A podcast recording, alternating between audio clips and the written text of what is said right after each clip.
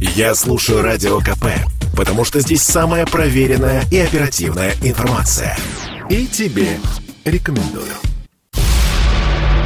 Никола Тесла. Не было в истории ученого, которого бы окружало больше загадок и тайн. Одни считали его гением, другие – чернокнижником, а третьи – попросту безумцем. Но именно Тесле мы должны быть благодарны, например, за наличие доступного электричества в наших квартирах.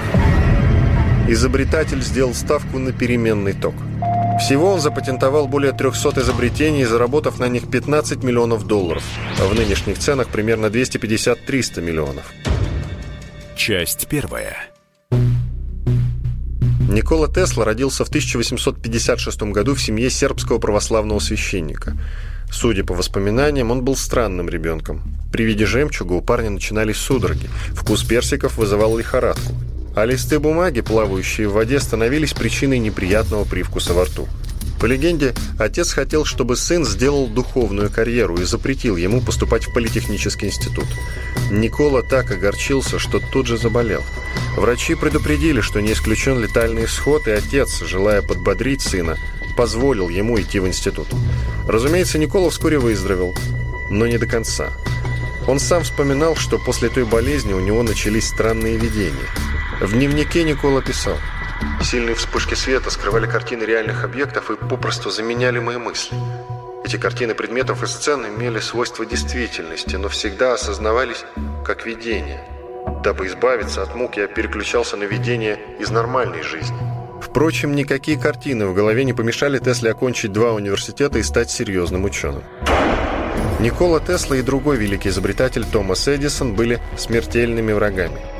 Рассказывает физик Владимир Замелан – уже невозможно просто отделить его жизнь, вот э, мифы отделить от реальности, потому что мы, люди, которые считают, что Тесла это абсолютный гений, то есть мы, которые вот работаем с его изобретениями, которые изучаем его жизнь, считаем, что он абсолютно гений, действительно таких людей не то, что один на миллиард, их просто нет, вот он один такой, да, но почему так многие не, с этим не согласны, почему э, вот столько мифов?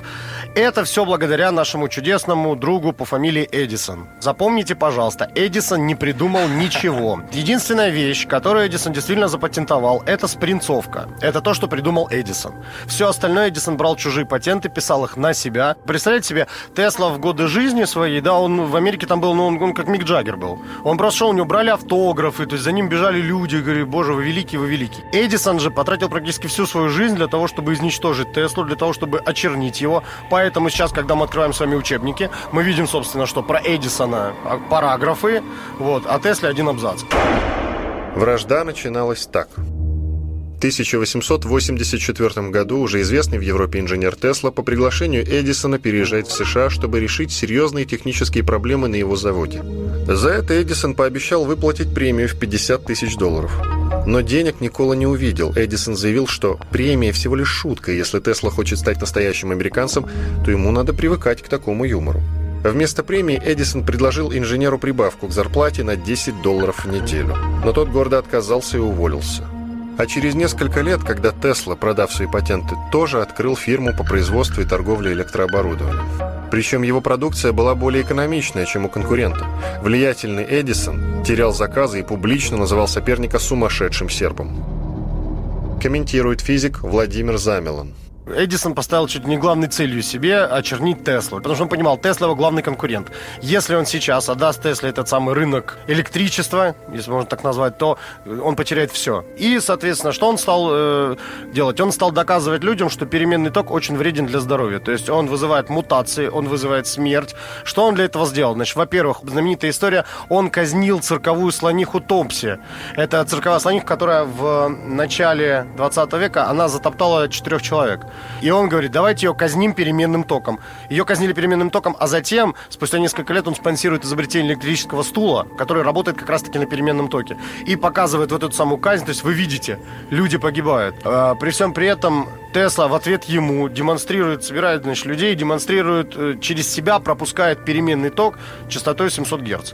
И тем самым демонстрирует, люди, смотрите, это не то, что безопасно. Вот он берется за один край, за другой край, и у него лампочка горит начинает, одна и другая. То есть он замыкает цепь, демонстрирует тем, что даже человек может через себя пропустить энергию. Вот. Но это один из таких э, фрагментов, как воевали Эдисон и Тесла. На самом деле, на самом деле, э, мне кажется, что все-таки Эдисон не до конца преуспел. Преуспел, я имею в виду, в плане очернения Тесла. Потому что э, как маркетолог он преуспел, конечно, потому что его корпорация, а также, что говорить, учебники по всему миру пишут, что Эдисон изобрел чуть ли не все подряд. Вот. На самом деле, мы же знаем, какой это был человек. Считается, что люди Эдисона подожгли лабораторию Николы Теслы в Колорадо-Спрингс.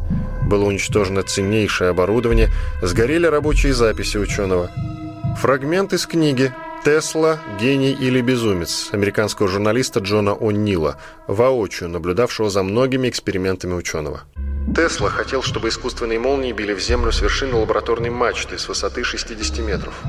«Начнем!» – скомандовал Тесла. Раздалось нечто, напоминающее артиллерийскую канонаду.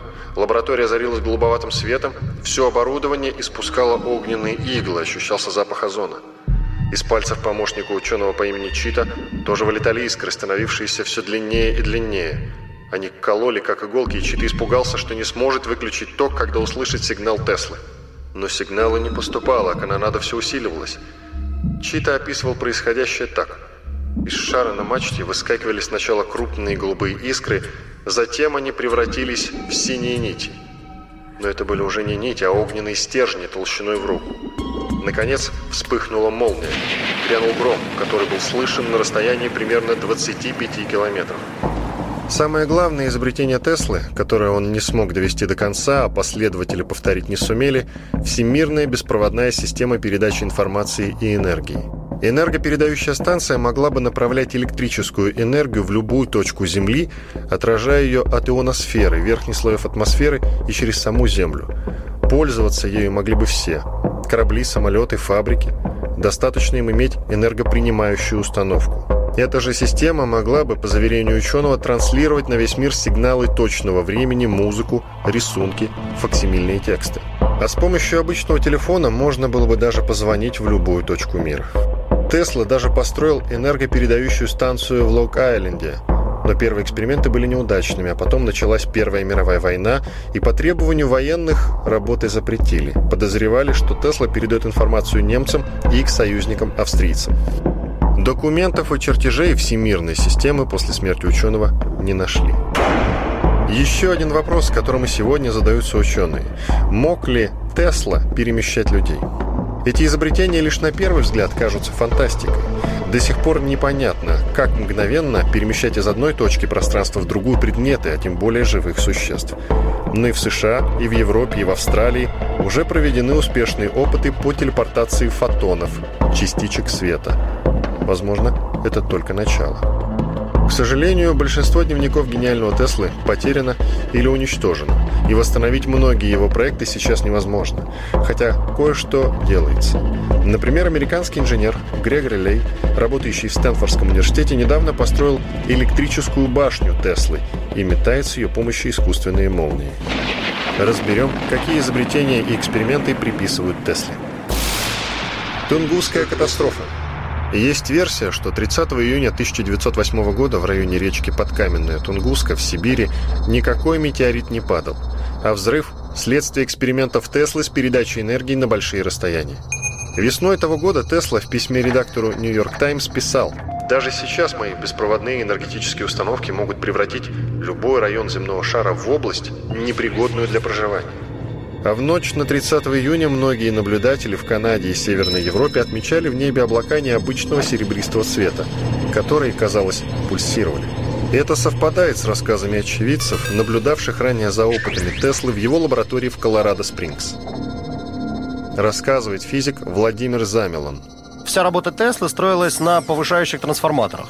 Вот, трансформатор, который повышает напряжение. У нас на сеансах я показываю такой трансформатор. Ну, наши главные катушки Теслы, да, это самые большие катушки, действующие катушки в России. И э, небольшие катушки, на которых я, в принципе, рассказываю, как это все работает.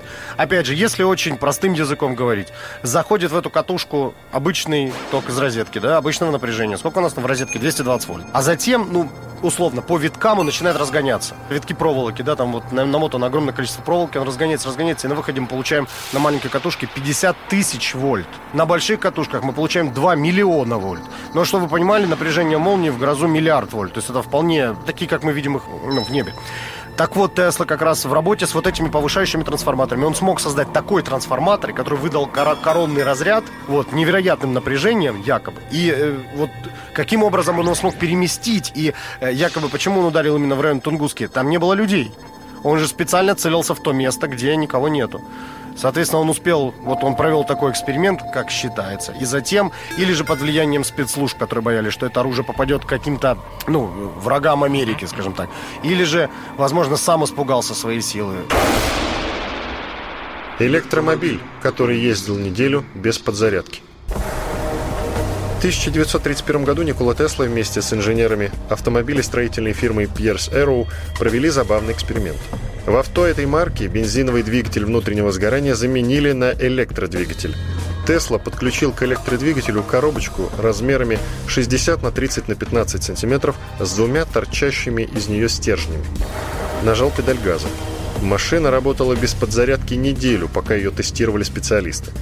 Потом Тесла забрал свою коробочку, и больше ее никто никогда не видел. Земля – светильник.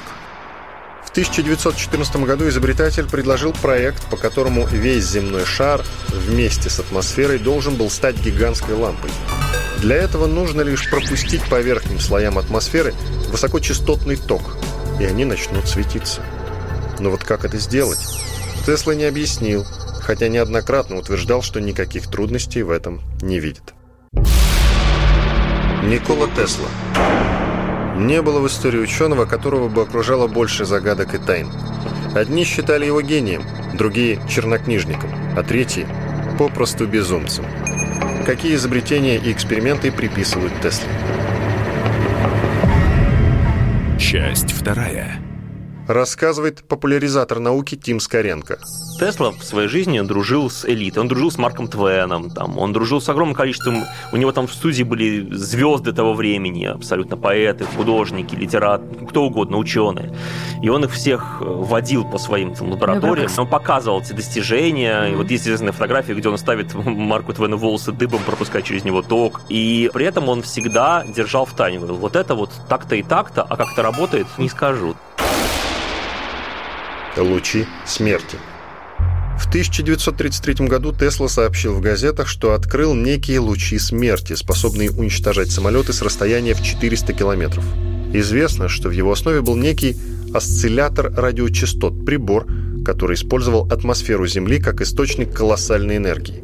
Кстати, ходят слухи, что в отличие от США, в СССР заинтересовались технологией и вроде бы даже купили у Теслы чертежи за 25 тысяч долларов.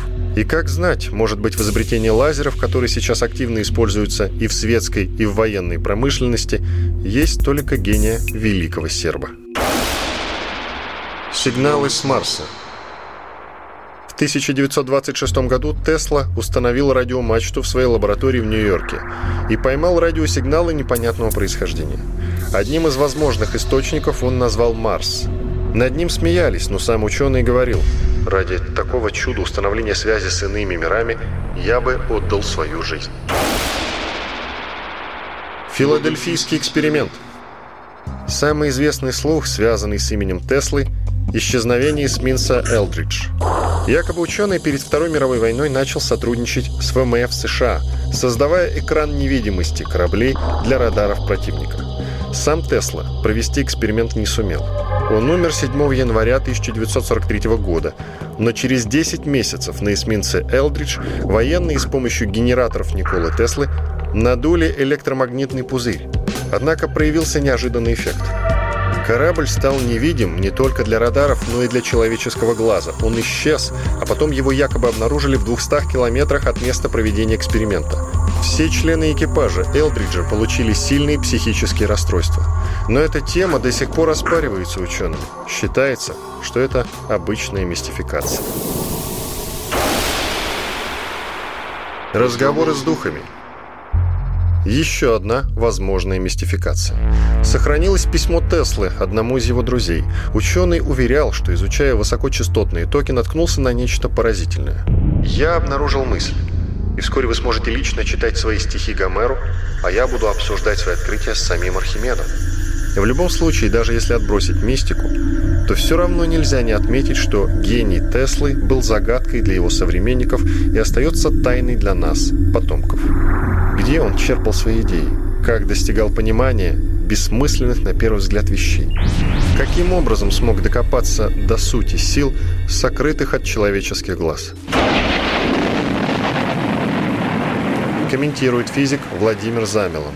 Он очень заболел, туберкулез, и он был практически при смерти. То есть все, он уже фактически отходил в мир иной. И какую-то бабушку нашли, как всегда. Бабушка пришла, поколдовала над ним и смогла вытащить его с этого момента. И вот тот момент у него произошел какой-то перелом в сознании, он понял, что для чего-то он предназначен. Он не просто так его оставили. Не просто так кто-то свыше сказал, ты должен жить дальше. Он прожил до 84 лет, при этом что спал 2 часа в день. И то интересная формулировка до двух часов в день. То есть это даже могло быть и меньше. Все остальное время он работал. Похоже, что в своих изысканиях он действительно опередил время. Кстати, известный индийский философ Вивикананда, посетивший США с целью выяснить возможность объединения всех существующих религий, посетил Николу Теслу в его лаборатории в Нью-Йорке в 1906 году. После встречи он написал письмо своему индийскому другу Алассингу, где воодушевленно рассказывал о знакомстве. Этот человек отличается от всех западных людей. Он продемонстрировал свои опыты, проводимые им с электричеством, к которому относится как к живому существу, с которым разговаривает и которому отдает приказания. Вне сомнений, что он обладает духовностью высшего уровня и в состоянии признать всех наших богов. Кстати, пытался связаться с потусторонним миром и заклятый враг Теслы Эдисон. Рассказывает популяризатор науки Тим Скоренко – Тесла был очень-очень-очень короткий период его реальной активности. Он там, переехал в США в 1884 году, будучи никем. В США некоторое время там поднимался. И, в общем, в 1888 году вот, он заключил контракт с Вестингаузом, начался период его славы. А к 1898 он увлекся этой безумной идеей передачи э, электричества по воздуху, и все. Он никогда не был богат, он все спускал сразу. У него деньги не держались ничьи, ни свои, ни спонсорские. Он покупался там галстук в день. С 1887 до смерти 1943 жил только в отелях. Он никогда не имел своего дома, у него никогда не было своей недвижимости, всегда жил только в отелях. Один единственный э, там, подтвержденный хоть какими-то воспоминаниями роман произошел, ну, когда он был совершенно юным человеком в 1870-х годах, в конце там, 80-м, по-моему, там было 20-22 года, возвратившись на недолгое время после учения к себе на родину, он некоторое время там встречался с какой-то местной красавицей по имени Анна. Это единственное. Больше он никогда не был ни разу запечатлен с женщиной, но был у него друг, а, он был главным редактором довольно крупного американского журнала, и у него была супруга Кэтрин. И с Кэтрин у Теслы была очень длительная ну, дружба как бы с семьей, с Робертом и Кэтрин, у них была очень длительная дружба, переписка, и, собственно, его э, Роберт в основном и знакомил со всем вот этим вот, этим вот э, высшим цветом общества. И есть переписка Теслы и вот Кэтрин. А я понимаю, конец 19 века, тогда по нормам общества ну, не, не имела права переписываться замужняя женщина с неженатым мужчиной. Она ему писала письма, по которым видно, что она в него влюблена. Эти письма все сохранились. Он отвечал ей по этикету. И этот роман односторонний, с ее стороны влюбленность, он прослеживается по всему и письмам, которые она написала ему 30 лет.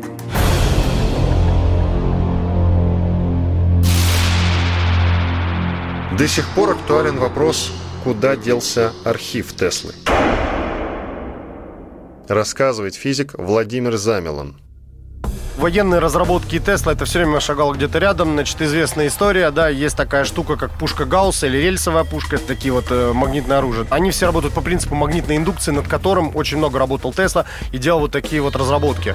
Да, наверное, стоит сказать о том, что это все где-то рядом, но у нас путается информация. Ее тщательно скрывают. Видимо, из-за того, что ее тщательно скрывают, мы делаем вывод, что Тесла все-таки что-то, наверное, открыл. Что-то такое, что может воздействовать на людей и э, совершать вообще катастрофические какие-то последствия материал, конечно, есть. Их немного, но они есть. Э, вот недавно, кстати, у нас э, в наши руки попало интервью, которое Тесла давал своему адвокату. И он, собственно, рассказывал тоже и о своей жизни, и о своих разработках. Но надо понимать, Тесла ироничный достаточно человек, который любил напустить туману, был немножко шоуменом. И если вы найдете, допустим, где-то в сети вот это интервью, многие его слова можно понимать просто по-разному. Этот персонаж, который очень нужен был кино, вы понимаете, много же фильмов, где он предстает таким каким-то вот даже не ангелом или демоном, а он предстает каким-то не от мира всего безумным профессором, гением. Мне кажется, от него вот этот образ и стал популярен. Вот этот безумный гений, который совершает какие-то неподвластные сознанию вещи и тем самым наводит ужас на окружающих людей. Просто потому что не понимают, что происходит. После смерти ученого в его гостиничном номере не нашли никаких бумаг, записных книжек, чертежей. Возможно, он уничтожил их сам. Или же они попали в какие-то секретные архивы правительства США. Ведь, по слухам, несколько дней после смерти Теслы в его номере работали сотрудники ФБР.